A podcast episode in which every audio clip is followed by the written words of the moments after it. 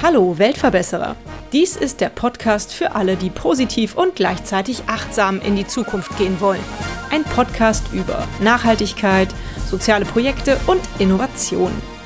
Abonniere doch unseren Kanal und verpasse keine weitere Episode des Weltverbesserer Podcasts.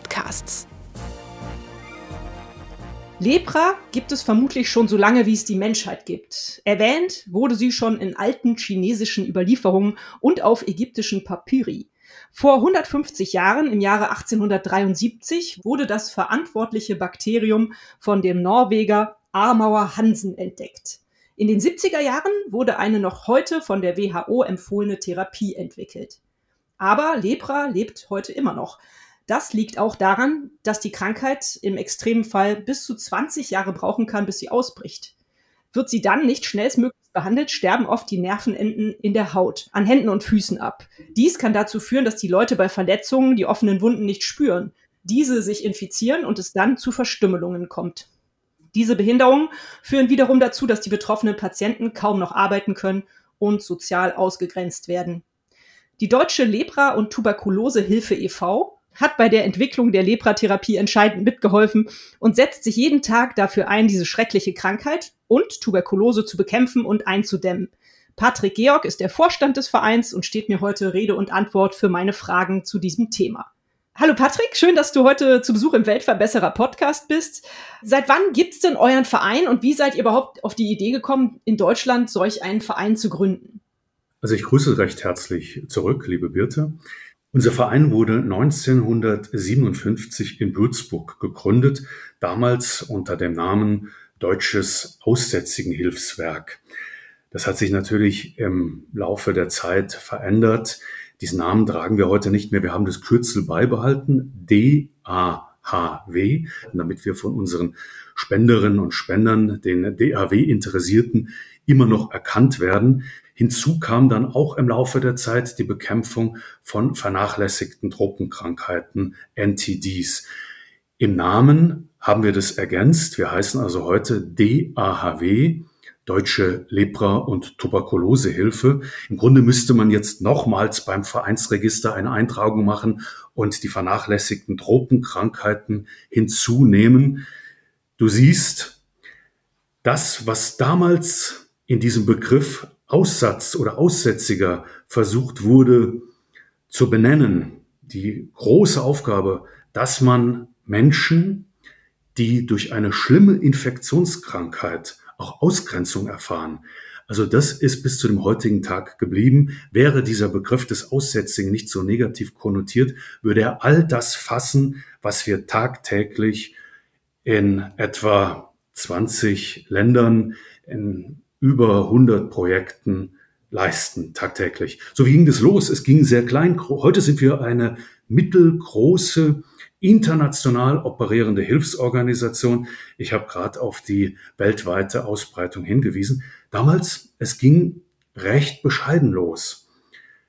Es war ein Journalist und ein Theologiestudent, die waren unterwegs in Äthiopien, abseits der Road, also man könnte sagen in der Pampa, weit in der Provinz.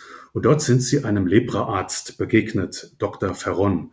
Und dieser Lepra-Arzt, er brauchte einfach ein Fahrzeug, ein gutes, geländegängiges Fahrzeug, um abseits der Road die Patientinnen und Patienten zu erreichen. Dann hat man es so gemacht, dass man Fotos und Berichte nach Deutschland geschickt hat und dort verschiedenen Zeitungen in Würzburg angeboten hat. Manche Zeitungen haben es aufgegriffen, andere Zeitungen haben diese Texte und diese Fotos nicht veröffentlichen wollen, weil es doch eine recht brutale Realität zeigte. Diejenigen, die das aufgegriffen haben, die damit ihre Leserinnen und Leser erreicht haben, haben eine Spendenwelle ausgelöst. Also wir haben einen großen Geldbetrag dann zur Verfügung gehabt. Damit wurde dieses geländefähige Fahrzeug besorgt für diesen Lepraarzt Dr. Ferron, so dass er abseits der Road Ja, da, wo die Infrastruktur endet, dort, das sagen wir heute noch, dort, wo die, wo die Straße endet, dort beginnt die Lepra, dort beginnt die Armutserkrankung. Also abseits der Road konnte er seine wertvolle Arbeit vollziehen und verrichten. Und wir hatten in Deutschland damals, also ich sage wir, da war ich noch lange nicht auf der Welt, also die Gründer 1957, die hatten das Problem, was machen wir mit diesem großen Geldbetrag? Wir können es nicht auf Privatkonten legen. Und so wurde ein kleiner Unterstützungsverein gegründet. Und ausgehend von Äthiopien ist man in viele andere Länder gegangen. Nach Tansania, weiter zum anderen Kontinent, nach Indien. Also wir haben weltweit viele Projekte aufgegriffen und aus diesem kleinen Unterstützungsverein ist eine mittelgroße international operierende Hilfsorganisation herangewachsen. Und das darf ich vielleicht noch hinzufügen. Es ist tatsächlich als mittelalter Mensch, ich bin jetzt 45, äh, bin vor knapp 30 Jahren eingestiegen, also als damals junger Mensch, jetzt als mittelalter Mensch, ist es echt eine große Ehre, für etwas zu arbeiten, was Tradition mit sich bringt und was gewachsen ist. Aus einer kleinen Aufgabe wurde eine große weltweite Aufgabe. Das, das ist schon berührend. Ja, das glaube ich. Mensch, dann sind wir ja ein Alter. ich bin auch mittelalt. Okay. Ja, hört sich toll an, was ihr da auf die Beine oder was eure Gründer auf die Beine gestellt haben. Wie sieht denn euer Engagement aus? Wie habe ich mir das vorzustellen? Ich denke, es wird sich ja jetzt nicht nur noch darauf beschränken, dass ihr Land Rover kauft, damit alle Leute vor Ort irgendwie auch über die Offroad-Straßen zu den Menschen hinkommen. Ja, das ist schon verblüffend. In der Tat macht es schon auch noch einen großen Teil aus, dass wir geländefähige Fahrzeuge vorhalten, dass wir die bereitstellen. Wir arbeiten also in vielen Ländern mit den Regierungen zusammen. Wir nennen das Filling the Gap. Wir steuern etwas bei. Wir steuern etwa diese geländefähigen Fahrzeuge bei. Wir steuern Expertise bei und füllen so die Lücke, die in der kraftvollen, effektiven Lepra-Arbeit eben gefüllt werden muss, damit wir tatsächlich irgendwann dieses Problem loswerden. Also in manchen Ländern gibt es tatsächlich ein recht starkes Nationalprogramm, in anderen Ländern auch nicht. Also wir haben kürzlich eine Verschiebung unseres Fokus vorgenommen. Wir sagen etwa in Brasilien, das ist ein Land mit hohen Lepra-Zahlen, aber da ist das Nationalprogramm im Laufe der Jahre wirklich recht gut aufgestellt. Filling the Gap bedeutet da wesentlich weniger als etwa in fragilen afrikanischen Staaten. Wir verlagern also unseren Fokus hin zu diesen fragilen afrikanischen Staaten. Also neben der Expertise, ja, neben dem Wissen über diese Infektionskrankheit Lepra, neben den Fahrzeugen, also Infrastruktur ist ganz wichtig, also abseits der Road, dass wir in den abgelegenen Gegenden die Menschen erreichen, das ist ganz wichtig. Ja, und damit bin ich schon beim nächsten Aspekt.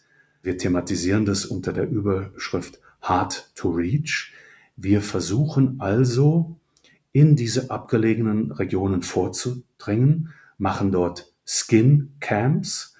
Also wir bieten Hautuntersuchungen an, sagen nicht gleich, wir sind eine Lepra-Organisation, die hier anmarschiert, weil immer noch Stigma verbunden ist mit dieser Erkrankung Lepra. Wir machen also allgemeine Hautuntersuchungen und wenn ein Lepra-Fall gefunden wird, dann behandeln wir das mit großer Diskretion.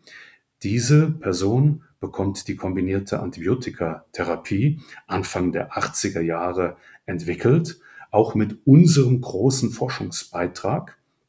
Und die anderen, die Kontakte, die wir dann in diesem Dorf, in dieser Gegend ausmachen, diese Kontakte bekommen eine Prophylaxe. PEP nennen wir das. Postexpositionsprophylaxe. Also entweder Skin Camps, das ist die eine Methode, oder auch die Door-to-Door-Methode, dass wir also von Haus zu Haus gehen mhm. und Patienten ausfindig machen. Mhm. Also ich stelle mir das so vor, wie du es jetzt gerade erzählt hast. Also Krankheitsvermeidung, Krankheitsheilung. Und da muss man ja aber auch noch mit den Leuten umgehen, die halt die Krankheit haben, die ihr vielleicht geheilt habt und die dann, denke ich mal, vor der Ausgrenzung schützen, oder? Macht ihr das auch?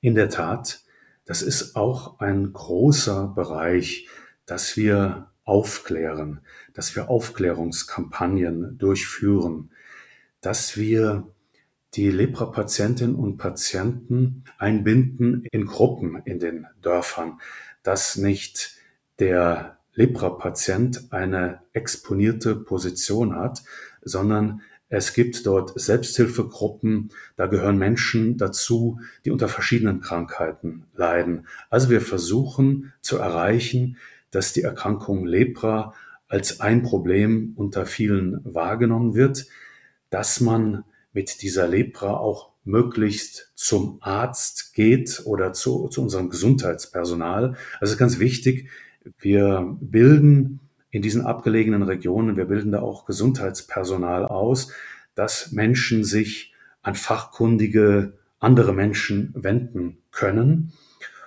Und ganz wichtig ist sicherlich auch, dass die geheilten, die therapierten Patientinnen und Patienten selbst sprechen über diesen Schritt, den sie vollzogen haben. Wir haben da gerade in Indien ein Projekt initiiert, Storytelling nennen wir das, mhm. dass die Patientinnen und Patienten selbst von dem Schritt hin zur Therapie berichten und wie sie ihr Leben zurückgewonnen haben. Aber das ist sicherlich nur die eine sehr wichtige Säule, die Aufklärung, das Storytelling. Das andere ist, dass wir auch dem begegnen, was die Lepra schon an Schaden angerichtet hat also Rehabilitationsmaßnahmen, Prothesen, vernünftige Schuhe mit vernünftigen Gummi, so dass die, dass die Menschen, die durch die Lepra versehrt sind, dass sie nicht Folgeschäden davontragen, Verletzungen davontragen. Das ist alles sehr wichtig. Ja, das glaube ich. Kannst du uns Zahlen nennen? Wie sieht's aus mit den Erkrankungen Lepra und auch Tuberkulose? Sind die Zahlen da zurückgegangen? Hat man irgendwie Hoffnung, dass es immer weniger wird und eventuell so wie bei der Kinderlähmung ja neulich in den Medien, das vielleicht auch irgendwann ausgemerzt werden kann? In der Tat, es handelt sich um einen gewaltigen Erfolg. Noch vor Jahrzehnten haben wir eine Zahl von 20 Millionen, über 20 Millionen gehabt. Das ist durch die Arbeit der internationalen Lepra-Hilfswerke und auch durch unsere Arbeit ist es gewaltig zurückgegangen. Wir sind jetzt nur noch in den Hunderttausender Zahlen, also Neuerkrankungen pro Jahr. Und tatsächlich versuchen wir in manchen Projektländern das Ziel Zero Leprosy zu erreichen. Schön. Pakistan gehört dazu. In Pakistan hat Schwester Dr. Ruth Pfau einen gewaltigen Erfolg errungen. Über Jahrzehnte hinweg hat sie und ihr Team Arbeit geleistet. Übrigens, das erwähne ich in einem Nebensatz. In der katholischen Welt ist sie als Second Mother Teresa bekannt. Einerseits ehrt sie das und es ehrt auch uns, die wir eng mit äh, Schwester Dr. Ruth Pfau zusammenarbeiten. Doch Second Mother Teresa klingt auf der anderen Seite auch wieder nicht so gut in unseren Ohren. Für uns da steht sie natürlich an erster Stelle. Was Mutter Teresa in Indien Großartiges geleistet hat, das leistete Dr. Ruth Pfau in Pakistan. Der pakistanische Staat hat sie, sie ist vor ein paar Jahren im hohen Alter, ist sie gestorben und der pakistanische Staat hat ein, ein Staatsbegräbnis mit hohen Ehren ihr zukommen lassen. Sie war wohl, wenn ich das recht erinnere, im Rang einer einer Staatssekretärin. Also diese katholische Nonne hatte dort schon zu Lebzeiten in diesem Land Pakistan einen Rang wie eine, eine Heilige. Also in einem islamischen Land war das die Stellung dieser katholischen Nonne. Und sie hat es eben in enger Zusammenarbeit mit ihren islamischen Freunden und Kolleginnen und Kollegen, hat sie das Lepra-Problem in den Griff bekommen.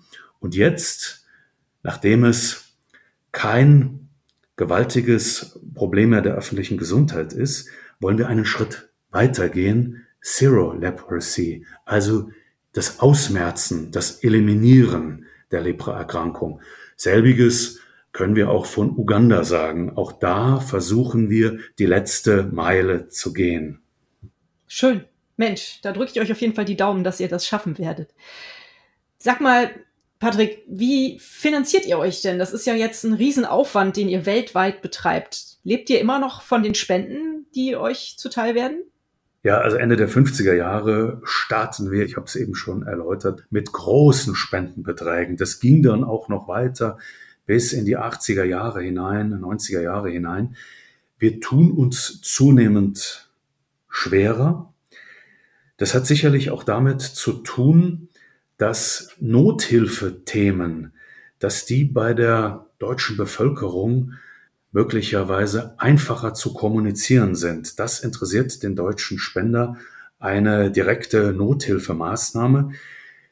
Das tun wir in Ansätzen. In Krisenzeiten leisten wir auch erste Hilfe und weitere Schritte. Aber was uns wichtig ist, dass wir auch bleiben, dass wir Strukturen aufbauen. Wir sind nicht diejenigen, die kurz kommen, eine Hilfe verrichten und wieder gehen. Wir bauen auch langfristige oder zumindest mittelfristige Strukturen auf. Langfristig, das ist auch schon wieder schwierig.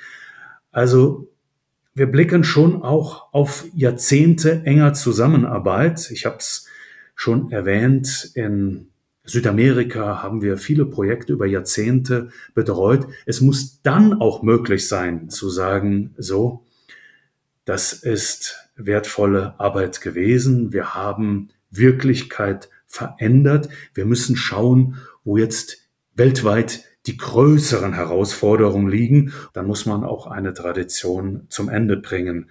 Also wir machen nicht das ganz kurzfristige und wir sehen auch zu, dass es nicht zu langfristig ist. Also wir müssen schauen, dass wir in einer vernünftigen Zeit strukturell sinnvoll arbeiten und Welt verändern. Ja, insofern, ich beschrieb gerade unsere Art des Arbeitens, das kann man in einem Vortrag an einem Abend face to face kann man das gut vermitteln. Wenn wir das kurz über Online-Kanäle oder in Mailings, wenn wir es nur kurz vermitteln können, dann tun wir uns schwer mit unserer umfassenden, komplexen Arbeit, das in kurze Slogans hineinzufassen. Es ist eben nicht nur Hunger, es ist nicht nur Erdbeben, es ist nicht nur Krise, die wir kurzfristig bearbeiten, sondern wir sind breiter aufgestellt. Und deshalb kommt uns ein Phänomen zugute, dass Menschen, die uns jahrelang kennen, die einen tiefen Einblick in die DAW-Arbeit haben, dass die uns tatsächlich in ihrem Testament vermerken, dass die uns ihr Häuschen oder einen Teilbetrag oder einen, einen Teil ihrer Ersparnisse, dass die uns das übertragen, weil sie das im Laufe der Jahre gesehen haben, diese sinnvolle und wertvolle Arbeit der DHW. Also im Moment macht dieser Betrag, diese Säule der Erbschaften und Vermächtnisse, das macht tatsächlich fast genauso viel aus wie die Spenden. Und neben den Spenden und den Erbschaften haben wir noch eine dritte Einnahmemöglichkeit. Das sind die Kofinanzierungen.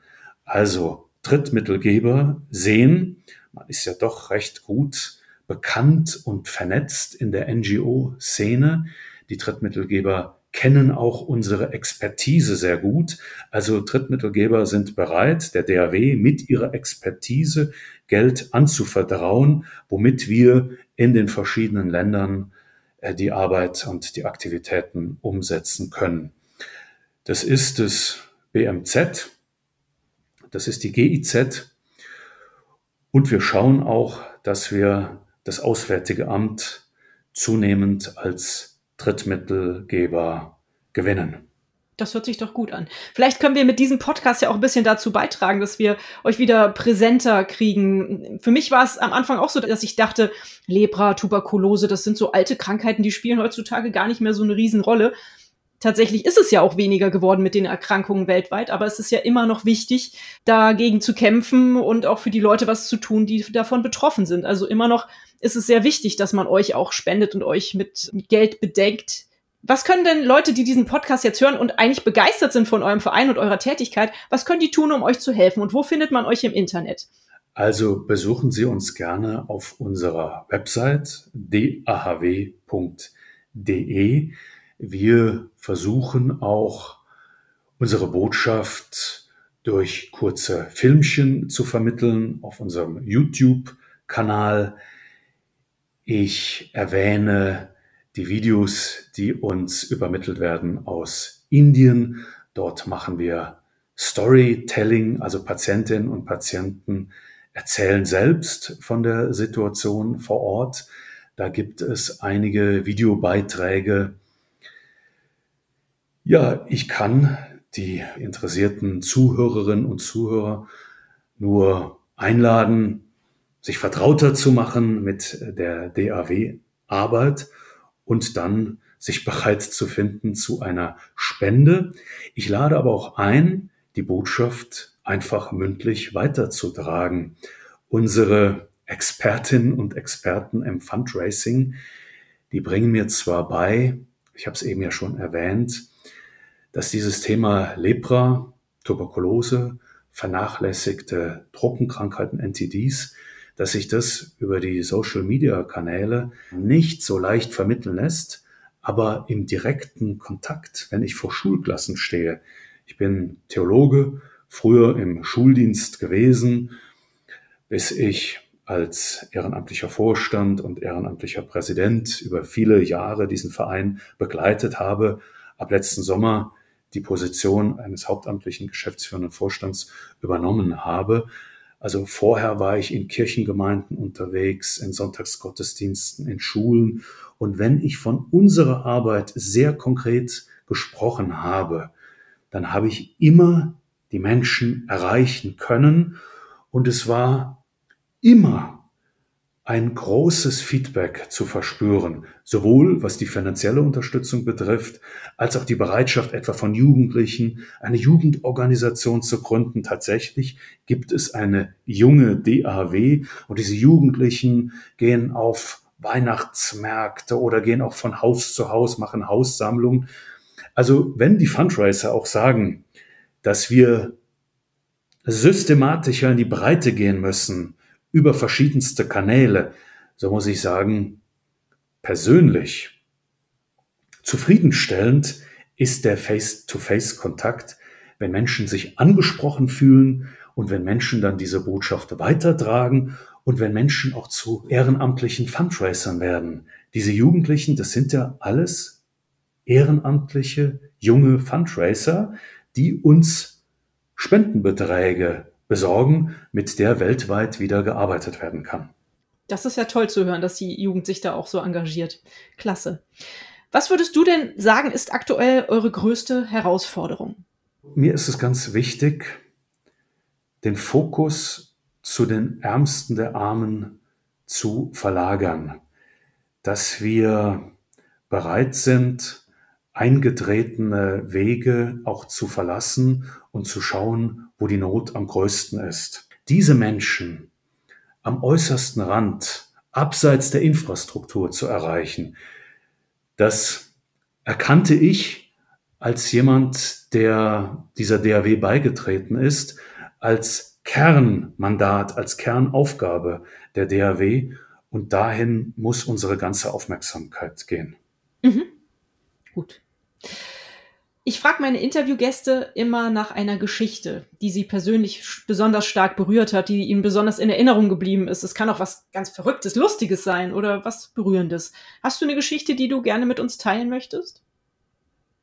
Also darf ich das Berührende mit dem Lustigen verbinden? Gerne. Ich war in einem Sonntagsgottesdienst in einer Gemeinde. Ich versuche es stets mit der freien Rede. Es gelingt auch meist. Ich erzählte von Ruth Pfaus Tätigkeit in Pakistan. Ich erzählte, wie Ruth Pfau mit ihren Kolleginnen und Kollegen in einem Jeep unterwegs war in ein abgelegenes Bergdorf und dort in dem Bergdorf recherchierten sie. Ich glaube, sie fragten tatsächlich sehr konkret, wo habt ihr eure leprakranken Dorfbewohner versteckt? Und außerhalb des Dorfes hat man ein Kind, ein Mädchen eingemauert in einer Höhle. Also man hat den, den Zugang wohl weitgehend zugemauert, so dass man nur noch etwas zum Essen und zum Trinken hereinreichen konnte. Ruth V. und ihre Mitarbeiter, sie haben das Mädchen aus dieser Abgelegenheit, aus dieser Schutzmaßnahme befreit. Ich sage jetzt Schutzmaßnahme, weil auf keinen Fall das Gefühl aufkommen soll, wie können diese Dorfbewohner sich so verhalten. Es ist eben in vielen Regionen weiterhin das Problem der Stigmatisierung. Und so hatten eben diese Dorfbewohnerinnen und Dorfbewohner einfach Angst vor dieser Infektionskrankheit und sie versuchten sich zu schützen. Also aus dieser Schutzmaßnahme hat V und ihre Mitarbeiterinnen und Mitarbeiter haben das Mädchen befreit, es ins Dorf zurückgeführt, den Familienangehörigen gesagt, ihr könnt das Kind in die Arme nehmen, ihr könnt es küssen, die anderen Kinder können mit dem Kind spielen. Es ist, wenn es die kombinierte Antibiotikatherapie erhalten hat, ist dieses Kind therapiert und geheilt und es geht keine Gefahr mehr von dem Kind aus. Und das war jetzt das vielleicht berührende oder das Dramatische. Und jetzt kommt das, das etwas Amüsante. Ich habe also diese Geschichte in der Kirche erzählt und wie es mir dann bei der freien Rede oft passiert, ich mache Exkurse, ich bin auf medizinische Details eingegangen, bin auf die Tröpfcheninfektion, auf also die Übertragung dieser Infektionskrankheit Lepra eingegangen. Und dieser Exkurs war anscheinend so weit, dass ich zum roten Faden nicht mehr zurückgefunden habe. Oft sage ich dann, liebe Schwestern, liebe Brüder, überbrücke ein bisschen und finde da den roten Faden wieder. Aber diesmal hat auch ein zweites, liebe Schwestern, liebe Brüder, nicht geholfen, so dass ich bekennen musste, ich habe den roten Faden verloren und die Organistin von der Empore rief quer durchs Kirchenschiff, das eingemauerte Kind. So dankte ich ihr quer durchs Kirchenschiff zurück.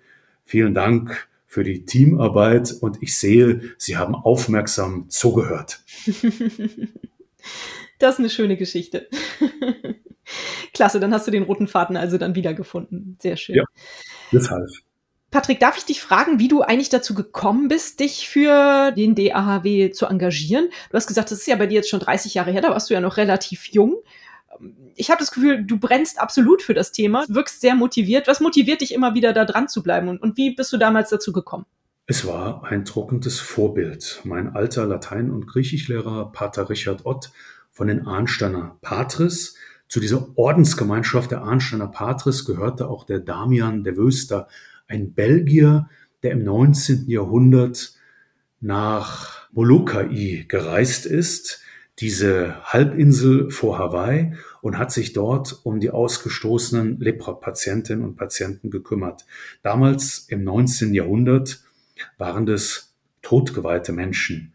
Man konnte auf dieser Insel nichts für sie tun. Es gab keine Medikamententherapie. Er konnte lediglich deren Lebensumstände verbessern. Er hat Wasserleitungen gelegt, er hat Häuser gebaut, er hat eine Kirche gebaut, er hat sonntags Pfeife rauchend, weil er den Gestank nicht aushalten konnte, Gottesdienst gefeiert mit den leprakranken Menschen auf dieser Insel und konnte ihnen ein guter Seelsorger sein.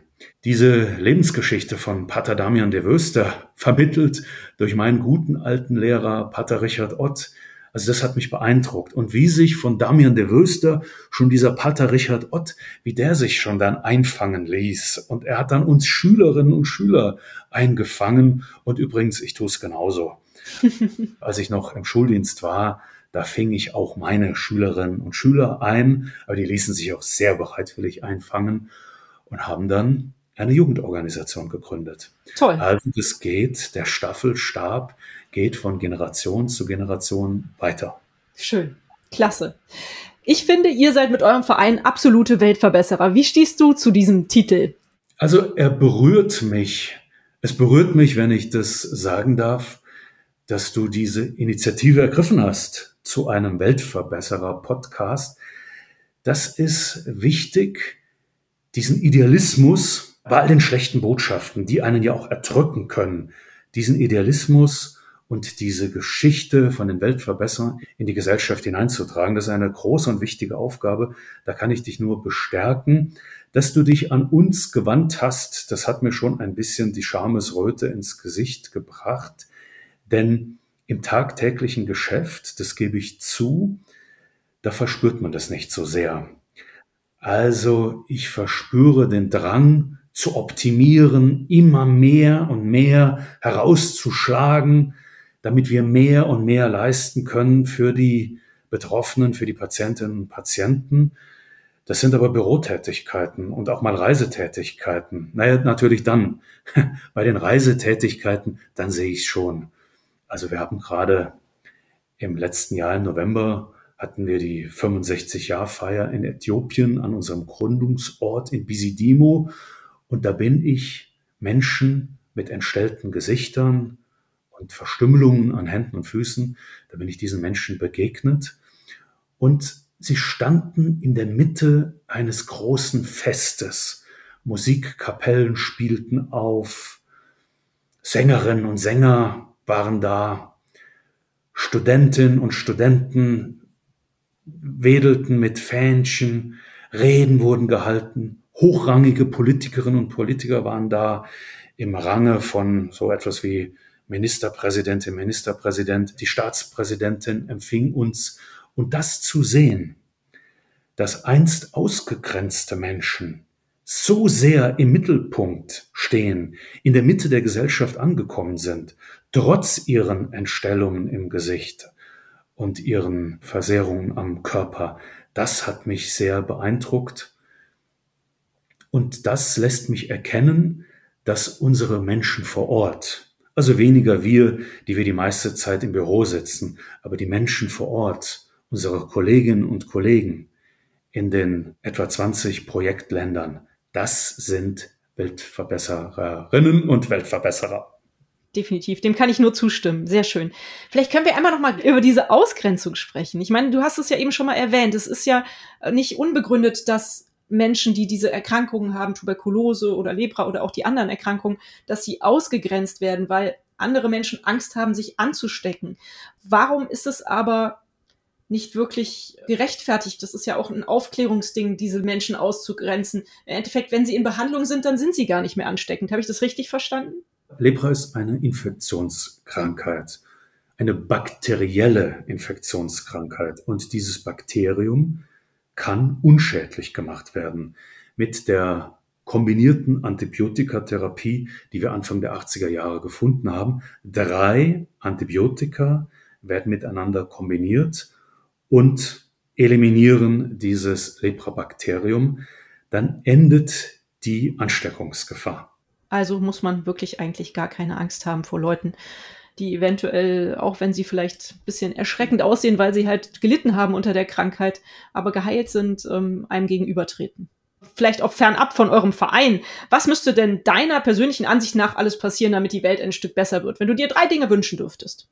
Ich würde es beinahe verknappen wollen auf eine große Forderung, die so wahnsinnig kitschig wirkt, die ich aber gar nicht kitschig meine, wenn die Struktur der Liebe, wenn das mehr und mehr verstanden würde, also das Wegschauen von meinen eigenen Interessen und meinen eigenen Bedürfnissen und das Hinschauen zu den Bedürfnissen der, der anderen.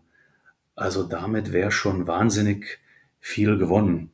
Man könnte es jetzt noch mit Verweis auf die Weltliteratur, mit Verweis auf Augustinus unterstreichen, liebe und tu, was du willst. Also mehr würde ich mir gar nicht wünschen, als dass Menschen an die verschiedenen Aufgaben in dieser Welt herangehen mit genau diesem Muster. Das ist ein toller Wunsch. Kann ich nur unterstützen. Patrick, dieser Podcast geht auch um Nachhaltigkeit. Ist das was, was in deinem Leben vorkommt? Also ich habe mich natürlich informiert. Ich sah schon Nachhaltigkeit, Innovation, dass das wichtige Themen für dich sind. In unserer Projektarbeit spielt es eine große Rolle, die Nachhaltigkeit und auch die Innovation in meinem persönlichen Leben. Das gebe ich zu. Da haben wir Nachholbedarf. Da müsste vieles beim Konsumieren, beim Verbrauchen müsste vieles noch bedacht werden. Da sage ich jetzt mal nichts Positives. In diesem Weltverbesserer Podcast sollen ja viele positive Nachrichten gestreut werden. Hier muss ich was Defizitäres sagen. Ich habe eindeutig Nachholbedarf, aber das ist ja auch wieder positiv, die Transparenz. Fehlerkultur, das ist eine Botschaft, die man auch aussenden darf. Definitiv. Und die Selbsterkenntnis ist doch auch super. ich habe da gar nichts gegen. Das ist schön, dass du das so ehrlich sagst. Vielleicht kannst du noch eine schnelle Lanze für das soziale Engagement brechen. Du bist ja sehr sozial engagiert. Auch wenn du jetzt hauptberuflicher Geschäftsführer eures Vereins bist, hast du das jahrelang ehrenamtlich geleistet. Warum sollten Leute sich sozial engagieren? Wie würdest du Leute ermutigen, das zu machen? Ich hoffe, du verübelst mir nicht, dass ich deine Frage nicht in dieser Weise beantworte. Ich möchte gar nicht so sehr auf den Gewinn eingehen. Sicherlich hat man einen Gewinn. Es strahlt sicherlich auf mich zurück, wenn ich einen solchen liebevollen Einsatz bringe für andere. Aber ich möchte es gar nicht sagen. Ich möchte gar nicht sagen, dass unterm Strich ich auch positiv dabei wegkomme, wenn ich mich sozial engagiere. Ich möchte es eher als Aufgabe, als Herausforderung sehen, als Pflicht, die uns Menschen gegenübersteht.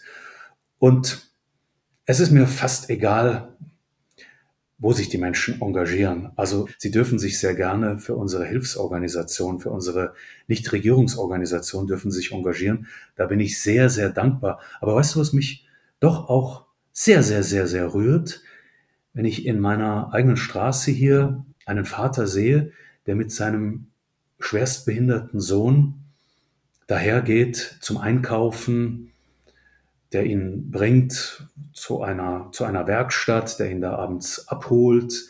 Also so viel Liebe in der Sorge dieses Kindes mit Behinderung oder auch Kinder, die ihre Eltern pflegen.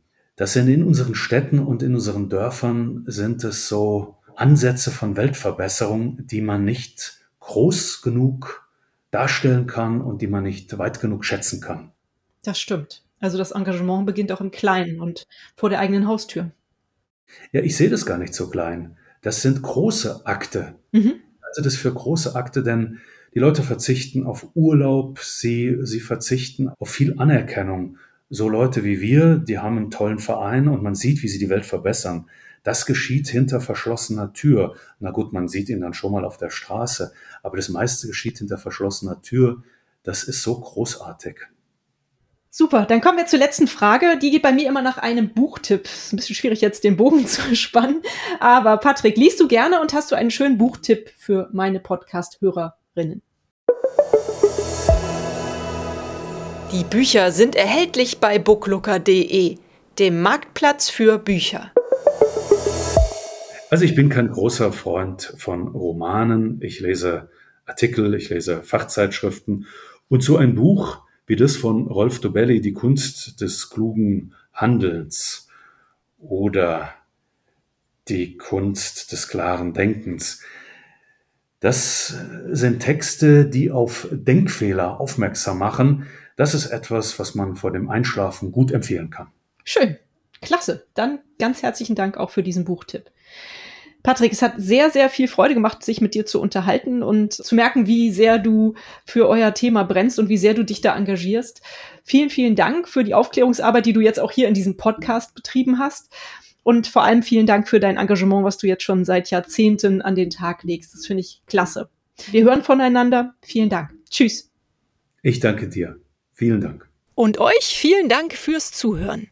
Wie immer findet ihr natürlich alle Informationen und Links zu diesem Projekt in den Show Notes. Hat es euch gefallen? Fühlt ihr euch inspiriert? Bewegt? Habt ihr Verbesserungsvorschläge für mich? Dann schreibt mir gerne. Auch die E-Mail-Adresse findet ihr in den Show Notes. Abonniert doch den Weltverbesserer Podcast, dann verpasst ihr keine Episode mehr. Teilt, liked und kommentiert diese Folge des Weltverbesserer Podcasts. Ich würde mich sehr freuen. Vielen Dank dafür und bis bald. Eure Birte.